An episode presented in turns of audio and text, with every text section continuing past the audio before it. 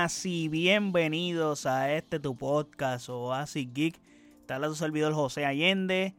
Y feliz año nuevo, gente. Este es el primer podcast del año en el que me van a estar escuchando. Eh, bueno, qué bueno que estamos todos con mucha salud, estamos vivos, estamos listos para hablar de todas las cosas nítidas que va a traer este próximo año. Y qué mejor manera de empezar a hablar del Barcelona, que por fin también regresamos a los partidos de la liga. Ya todas las ligas comenzaron, ya se acabó el mundial, que el mundial fue un evento súper histórico e interesante y magnífico. Creo que ha sido de los mejores mundiales ever. O por lo menos el mundial que yo más he disfrutado, obviamente, porque ganó el equipo que yo deseaba que ganara. Vimos a Messi levantar la copa. Y ya todos esos podcasts están aquí grabados relacionados al tema del mundial, pero vamos a hablar de la liga y estos últimos partidos que estuvieron ocurriendo del Barça, porque pues no había reseñado los últimos dos anteriores y el de ayer tampoco. So, vamos a hablar de tres partidos. Iré haciendo un recap de los dos anteriores para no perder mucho tiempo en ellos. Pero antes de hablar de eso, no olviden seguirme en nuestras redes sociales como OasisXPR, Facebook, Twitter e Instagram. Y de igual forma puedes pasar a nuestro website oasisxpr.com en donde están todos nuestros episodios y todas las plataformas donde habita este podcast. De igual forma están nuestros canales de YouTube y Twitch para que vayas y te suscribas, que por ahí hay contenido también. Seguimos haciendo unboxings de muchos pares de tenis y muchas más cosas que vienen por ahí en camino. Son pendientes por allá también. Ok, el Balsa. Eh, oye, güey, tengo algo interesante que decirles. Por ahí viene la jersey mía del Barça. La compré. Necesitaba comprarla. Eh, la pillé en especial. Y, mano, de 100, creo que fueron como 176 dólares. Me salió como en 70 dólares. O 100 pesos menos. Es una diferencia abismal. Porque es la authentic, authentic del equipo, la que usan para jugar. No la que le venden a los fanáticos ni nada. La authentic que usa el equipo para jugar. Eso sí, no tiene el branding de ningún jugador. Quería la de Lewandowski pero honestamente, el precio que conseguí esa, pues como que, hay que comprarla. No hay de otra. Y la jersey de esta temporada para mí es hermosa, me encanta, so necesitaba tenerla. Ya me la chipearon, creo que fue en el día de ayer, so nada, en estos días me estará llegando y ya tengo mi jersey del Barça esta temporada que no la había comprado. So dirán, diablo, qué puerco, no la has comprado, tú que hablas siempre del Barça, pues no, no la había comprado. Pero ya, ya, ya viene por ahí. So, estamos listos para estos próximos partidos todos estos fines de semana. Cada vez que el Barça juegue, me engancho mi jersey de mi equipo y vemos los partidos con, con la jersey del equipo mío. Pero vamos a hablar de estos partidos que estuvimos viendo. Por ejemplo, el partido de despedida de año, el 31 de diciembre. El Barça volvió a jugar, que fue el derby de Cataluña, en el que el Barça empató con el español y yo, si no me recuerdo, en el podcast anterior había dicho que posiblemente hacía un podcast de eso, pero es que eh, hubieron cosas del partido que me enojaron y dije, mejor no grabo de esto porque es que voy a estar molesto. Pero fue un partido que tuvimos opciones de ganarlo. Desaprovechamos las oportunidades. Realmente, si no hubiéramos desaprovechado esas oportunidades, no hubieran pasado las cosas o no, o no hubiera no hubiéramos dependido de lo que pasó en el final del partido con cosas, por ejemplo, desde que vi el árbitro, que era el árbitro del partido, era Mateo Lao, pues dije, se jodió esto. O sea, fue el árbitro de este encuentro y nos jodió bastante, como suele pasar. Y como en el juego de la Copa del Mundo de Argentina y Holanda, se volvió loco sacando tarjetas, sacó tarjetas rojas, tarjetas amarillas a diestra y siniestra y fue más protagonista él que el mismo partido y los jugadores y el resultado. Eso está muy mal, no estoy de acuerdo, ya yo lo he hablado constantemente en este podcast, que los árbitros nunca deben de influir en el resultado de un partido, ni tampoco deben de ser protagonistas de un partido, pero eso es lo que está ocurriendo recientemente y más con este árbitro que parece que no fue suficiente las tarjetas que sacó en la Copa del Mundo, que vaya güey, él tuvo el partido con más tarjetas sacadas en la historia de la Copa del Mundo. A ese nivel, sacó 17 tarjetas. So, fue absurdo lo que hizo. Y pues no quiero hablar más de ese tema porque me cabreo bastante. Y esas fueron las razones por las que usé el podcast, porque es que ese final del partido fue horrible. Y, pero también recibimos una buena noticia en estos días, gracias a Dios, y fue que ese mismo árbitro, Mateo Laos, anunció su retiro de esta temporada. Al final de esta temporada se va a retirar, so me parece genial que por fin te retires, loco. Me parece genial, disfruta tu retiro, que te vaya bien, disfruta tu familia, pero no vuelvas a dirigir un partido de fútbol, porque no sé, no, no te veo que hacen las cosas de manera correcta. Y bueno, con ese empate y el Madrid pues logró aprovechar el empate y ganó su partido. So, eh, se pusieron arriba en la tabla. O sea, estábamos empate en puntos. Éramos líderes los dos. Obviamente el Barça estaba arriba por diferencia de goles. Y ahora que después de eso hubo partido entre semanas, pero el partido de entre semanas fue un partido de copa. Eh, el Barça, y para seguir con el recap de lo que pasó antes del partido de ayer, el Barça, pues mano, jugó contra el Intercity, un equipo de tercera división, y honestamente fuimos mejores, pero defensivamente flojísimo. Eh, ocasión que nos crearon, ocasión que se convirtió en gol. Y ganamos un partido 4 a 3 con equipo de tercera división, so eso es fuerte. Ok, sí, puede pasarnos, pero el marcador 4 a 3 como que... Eh. Y más que, tengo que mencionar, no es bueno que un equipo de tercera división te saque resultado tres veces. O sea, yo te puedo aceptar que nos pase una vez. Tal vez una segunda, pero tres veces es mucho. Y, mano, o sea, tomas la delantera tres veces, te empatan tres veces, pues eso no puede pasar. So, Xavi tiene que hacer algo al respecto. Estoy seguro que trabajará esos detalles para que no se repitan, porque al final del día ganamos el partido, que eso está bien. Y otros equipos con que enfrentaron, por ejemplo, el Real Madrid enfrentó también un equipo de tercera división y ganó 1 a 0 en un marcador súper cerrado, pero eh, hay formas, o sea, está bien, ganó por un gol de diferencia, pero no te empataron el juego, no tuviste que volver a sacarlo para volver a empatártelo, no sufriste de más. Eso es lo que yo me refiero. So, ese tipo de cosas, pues hay que trabajarlas. Sí entiendo la postura de Xavi como que sí ganamos por un gol, otros equipos también ganaron por un gol con un equipo de tercera división, pero las formas importan también. Y Xavi es uno que constantemente habla de las formas. So, tienes que mantener el discurso, tienes que ser constante en ese sentido. So, Ahí, pues, Xavi, en parte te la doy, pero no te la doy. Tienes que ser consistente en tu discurso, porque si importan las formas, pues también importan la forma en que ganamos. Si ganamos, pero eh, no es bien ganar así. O sea, con un equipo de tercera división, pues no está bien. Y para hablar del partido que estoy haciendo este podcast, que es el partido de ayer entre Barça y Atlético Madrid, un partido importantísimo para los dos clubes, porque teníamos una cuenta pendiente. Y es que nunca habíamos ganado en el Wanda Metropolitano. Bueno, ahora no es el Wanda, ahora tiene otro nombre que ya no sé cuál es. Es un nombre raro, pero tiene otro nombre. Sigue siendo el Metropolitano, pero con otro nombre. no, desde que ese estadio está creado, el Barça no ha ganado en ese estadio. Esa es una.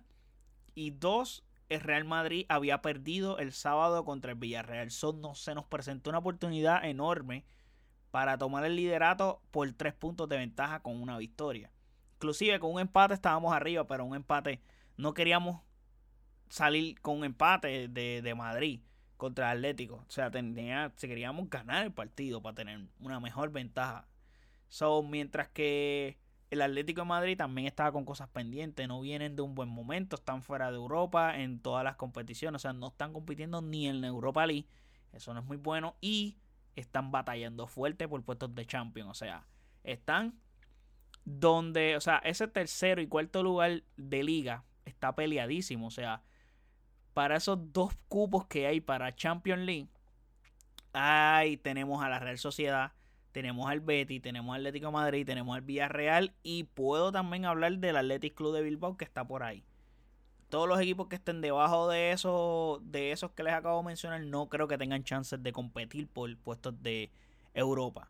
Pero hay tres puestos de Europa, dos de Champions, uno de Europa League. So, creo que va a ser demasiado peleado entre esos cinco equipos. Pelear especialmente los dos puestos de Champions. obviamente pues coge un, un incentivo por nada más participar en la Champions. Y el Atlético de Madrid tiene una tarea fuerte por meterse ahí, ya que comenzaron la temporada espantosamente y ya están mejorando un poco el, barco, pero, el, el barco, pero siguen un poco en crisis en ese sentido. Pero vamos a hablar del partido, lo que estuvo pasando. El Barça sale sin Lewandowski, otro partido más donde no contamos con el polaco. Está cumpliendo una suspensión de tres partidos por la roja que le sacaron antes del parón del Mundial. Y pues todos eh, asumían que Memphis, Depay, iba a tener opciones de, de, ver minutos en este partido. No fue así. O sea, no vimos eso. So, Xavi decide hacer algo que ya vimos en el pasado en la temporada y sale con Valdé como lateral por izquierda. Recuerden que también Jordi Alba tiene una sanción de tres partidos por la roja del partido de contra el español, por el revolú con Mateo Laos también, curiosamente. nos tiene jodido ese árbitro. En defensa salimos con Christensen, con Araujo de centrales y Cundé de lateral por derecha. Yo creo que Cundé se va a quedar siendo lateral por derecha el Barça por default porque aunque su posición natural es central, eh, me parece que en la plantilla no hay nadie, nadie que tenga la confianza de Xavi para hacer lateral por derecha.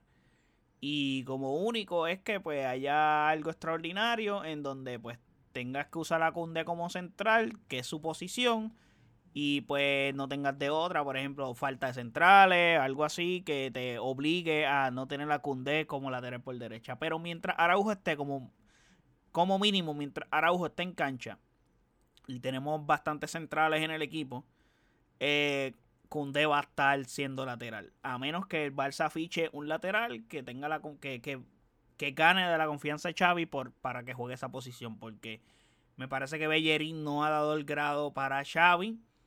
Y Sergi Roberto no es un lateral por derecha, lo hace, pero no es el lateral por derecha por default. Kunde lo hace mucho Ese es el problema también, que Kunde con lateral, pues mejor que todos los laterales que tiene el equipo por default.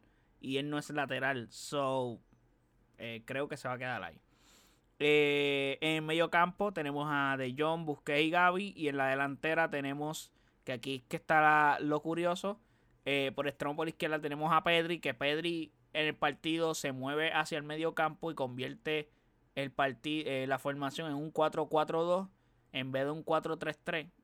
So, eso es interesante lo que estaba haciendo Ansu Fati de 9 y Dembele por extremo por derecha. Que la mayoría del, del juego pasó por Dembele. Como que toda la generación de juego fue entre el medio campo y Dembele. Ansu Fati no tuvo muchos toques de balones. Creo que eh, bajaba mucho, estaba como falso 9 y, estaba incómodo, realmente. Pero como les dije, el mismo Guardiola hacía eso con Iniesta, o sea, ponerlo por extremo para así tener un falso mediocampista en banda. Y ese mediocampista solía eh, llegar al mediocampo y hacer una línea de 4 y tener superioridad numérica en el mediocampo, pero a su vez podía desplegarse hacia la banda y lo hacía muy bien. So, eso me pareció curioso que Xavi lo estuviera haciendo en este partido. Y también al Pedri correr hacia adentro y convertirse y switchar en interior con, con De Jong, eh, Valdés tenía la banda completa para él. Y Valdés se convertía en un carrilero, carrilero extremo lateral. Pero viendo el partido, el Atlético de Madrid fue mejor futbolísticamente hablando. Tuvo y generó suficiente para merecer un empate.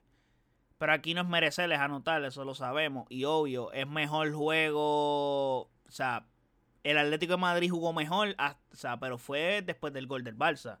Porque también el Barça le cedió la pelota, decidió bajar la intensidad. Porque antes del gol, el Barça era mejor por mucho. O sea, agregándole muchísimos errores en la defensa de Atlético de Madrid, en la salida de pelota, que estaban regalando el balón. Y el Barça no capitalizó esos errores. Como que el Barça no estaba listo para que le, para que le regalaran esa jugada. Y tuvo. O sea, Atlético de Madrid cometió errores para que el Barça le metiera uno o dos goles. Y el Barça le quitara el partido. Pero esos errores el Barça no, lo, no los aprovechó. Y también son, son potenciados porque el Barça era líder, amo del partido. Eran mejores, también eso influía. Pero también estaban imprecisos, pues, medios perdidos. Y el Barça tenía la pelota, estaba en campo rival, las líneas defensivas estaban en, en campo rival, así de, de, de, de, así de dominante era el Barça en esos primeros minutos, esos primeros 20 minutos del partido y el gol pues fue un jugadón de Pedri, individualmente hablando. Ese gol fue mérito puro de él, o sea, donde Pedri coge la bola en el medio campo y ve que hay un espacio gigantesco hasta el área. No hay nadie. Pedri decir, pegó a mirar como que para ver si tenía línea de pase. Y cuando ve que al frente no hay nadie, dice, pues, pues yo me voy a embalar a correr. Corrió hasta el área, en el área se encontró a Gaby, le da el, el balón a Gaby, Gaby ya había visto a Dembele, se la da a Dembele, Dembele tiene un mano a mano con Oblak y gol. Sí, hubo una jugada de Gaby que aparentemente podía hacer falta. Hubo un contacto, pero era un contacto mínimo, un contacto normal, donde el jugador del Atlético Madrid también influyó, donde decidió descaerse, o sea, soltar su cuerpo y caerse, tirarse un medio piscinazo, so, no era falta para mí. Eh, también pienso que si cantaban falta no iba a haber problema.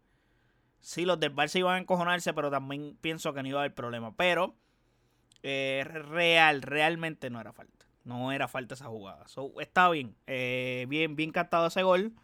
Y luego de ahí, el problema es que el Barça no siguió buscando otro gol. Y eso es peligroso porque ahí es que el Atlético de Madrid puso presión alta, adelantó las líneas y el Barça estaba incómodo y vivió más de aguantar que de general. Y sí, tuvo más en contra, o sea, tuvo ocasiones en la contra donde los mismos comentaristas decían, contra el Barça con menos está haciendo más. Sí, pero es porque las pocas ocasiones que tiene, pues están siendo ocasiones bastante claras, pero no están capitalizando. Y obviamente la ausencia de Lewandowski influía, etcétera. Pero hay que controlar los partidos porque en ese punto del partido, donde estábamos 1 a 0, era el momento de que ya que el Atlético de Madrid estaba volcado en la ofensiva y nos quitaron el balón, esa fue otra. Entonces nosotros no, no, no estábamos jodidos. Y en esos dos partidos anteriores pasó exactamente lo mismo. Notamos, bajamos la intensidad, no estamos buscando el balón. Y hay que controlar los partidos, mano. Creo que también influye que el Barça se siente súper cómodo con Christensen, Araujo y Cundé en defensa. Esa jerarquía para el Barça es súper buena. Ellos se sienten bien con eso. Pero también tengo que hablar de los cambios. No entendí por qué nunca Memphis Depay entró a campo, a cancha. Eh, entiendo que cuando metiste a Rafiña, Rafiña no le gusta jugar por izquierda, no rinde, es por derecha, le está dando trabajo. Yo entiendo que llegó un punto que había que sentar a Dembélé. Mi, mi pensar era, metiste a Rafiña, el próximo cambio va a ser Dembélé por Memphis Depay. Porque quiero que metas otro maldito gol. Porque quiero que resolvamos el partido y lo controlemos. No podemos estar ganando 1 a 0 contra el Atlético de Madrid, que nos está presionando, nos está quitando la pelota y nos tiene echado para atrás. Necesitamos anotar un gol. Creo que Memphis Depay podía traernos ese gol o podría ayudarnos a la posición de la pelota, porque Memphis Depay es muy bueno en eso también. ¿Por qué no metiste a Memphis Depay? No sé. Tenías a Ferran de 9. Ok, perfecto. Pues yo entendía que el próximo cambiara a Dembélé porque tú venías, cambiabas a Dembélé movías a Rafiña de, en banda, o sea, de extremo por derecha, que es su posición natural, y tenías a Memphis por izquierda, o de 9. Cualquiera de las dos, porque podía switcharse con Ferran. Ferran juega bien. Creo que Ferran está más cómodo en banda que de 9. Eso es algo que he visto también. Son Memphis podía ser polifacente en ese sentido. No lo hizo. De igual forma, metes a que sí. Que tiene que entender una cosa si tú fichaste por el Barça y viste la plantilla del club, antes que tú llegaras ya estaba de John, Pedri, Busquets y Gaby. Y tú, cuando llegaste, ibas a ser el quinto detrás de ellos. No había forma de que fueras por encima de ellos. Porque es que no eres mejor que ellos. Y sí, eres un buen jugador, pero te quejas que no te dan minutos. Cuando te dan los minutos, no estás rindiendo, no estás jugando bien. So, dude, no te puedes quejar de que no te dan minutos. Eso es un gran problema. O sea, no, no puedes, no puedes. O sea, impreciso, perdiendo balones en campo rival, que nos pueden haber costado goles, fuera de ritmo, no, mal timing. Dude, entonces, tú tienes que extender y saber que. Y, y no, y en este juego entró a jugar. Pero es porque los cuatro que van arriba antes que él estaban en cancha. Porque por lo general Barça juega 4-3-3. Pero de ese 4-3-3, uno de esos tres, el cuarto, estaba en banda. Y constantemente convertía la línea, del la línea de medio campo en 4 y jugaban 4-4-2. Pero por eso que fuiste es una sustitución y fuiste el quinto, el quinto mediocampista. Porque sacaste a, creo que fue a Gaby, que fue que cambiaron y metieron a Kessie. Porque De Jong se quedó. Entonces, inclusive yo pienso que eh, eh, confía más en el mismo Sergi Roberto que en el mismo Kessie, que fue el cambio de Sergi Roberto por Busquets. So, ¿Me entiendes? no, a ese nivel no puede. Para eso hubiéramos metido a Pablo Torres. Honestamente, para el nivel que él mostró en cancha, el de que sí es, yo entiendo que Pablo Torres podía haber hecho un mejor trabajo. Es joven y tiene ganas de jugar en el Barça. Y lo vimos en el juego de Copa, lo, excelente jugador que la tiene para jugar en el Barça. Creo que los minutos de que van a seguir disminuyéndose. Creo que él va a terminar yéndose del Barça en verano. No creo que en invierno salga, pero en verano sí. Creo que en verano se va. No sé de cuánto fue el fichaje de la, contratación, de cuánto tiempo, pero en verano se va. Y Memphis Depay, pues no sé. Eh, no sé qué está pasando, no sé por qué no le dieron los minutos. Porque el tipo es bueno. O sea, tú tienes que darle los minutos. O sea, no es posible. O sea, yo, este es mi pensar. Yo pienso que en cómo estaba el partido, eh, yo le hubiera dado prioridad a Memphis que a Ferran. Porque Ferran todavía no ha dado pie con bola en el Barça. Hace. Prende un chispazo de que va a ser mejor, pero. No, no, no es el Ferran del City. Pero hay que seguir dando la oportunidad al chamaco porque pues, nos costó caro. O sea, hay que darle la oportunidad también. Pero, dude, era eh, eh, no estamos en, en, el partido contra Atlético de Madrid. No era un partido donde podíamos inventar. Tenemos tiempo y hemos tenido partidos de inventos. Este no era un partido de invento, era un partido donde había que buscar ese segundo gol. No lo vi. Hablando de Atlético de Madrid, mano, Joe Félix. Es que yo puedo entender al Cholo Simeone. O sea, es triste ver que este chamaco es buenísimo, pero la paciencia del Cholo eh, es grande. O sea, está. Ver a Joe Félix jugar sin ganas. O sea, no sé qué hacía en el campo. No se ve comprometido. No sé de verdad qué está pasando con él. Eh, lo devalúa como jugador también, que eso afecta al mismo Atlético Madrid. Eh, Griezmann jugó muy bien. Fue impreciso a la hora de patear portería. Porque tuvo. Tuvo. Creo que el Atlético Madrid overall fue impreciso. Aparte que las que tuvo que iban para adentro. que las tapó. Especialmente una que Araujo nos salvó la vida. Araujo es Carles Puyol. Creo que lo dije ahorita. Araujo es Carles Puyol. So, Araujo es una bestia. Araujo tiene que ser capitán del Barça. Y el árbitro también perdió el control. No es Mateo Lau, no hizo un mal trabajo, pero llegó un punto que perdió el control y pegó a sacar tarjeta diestra y siniestra. Y por lo menos el Barça logró aguantar y ganar.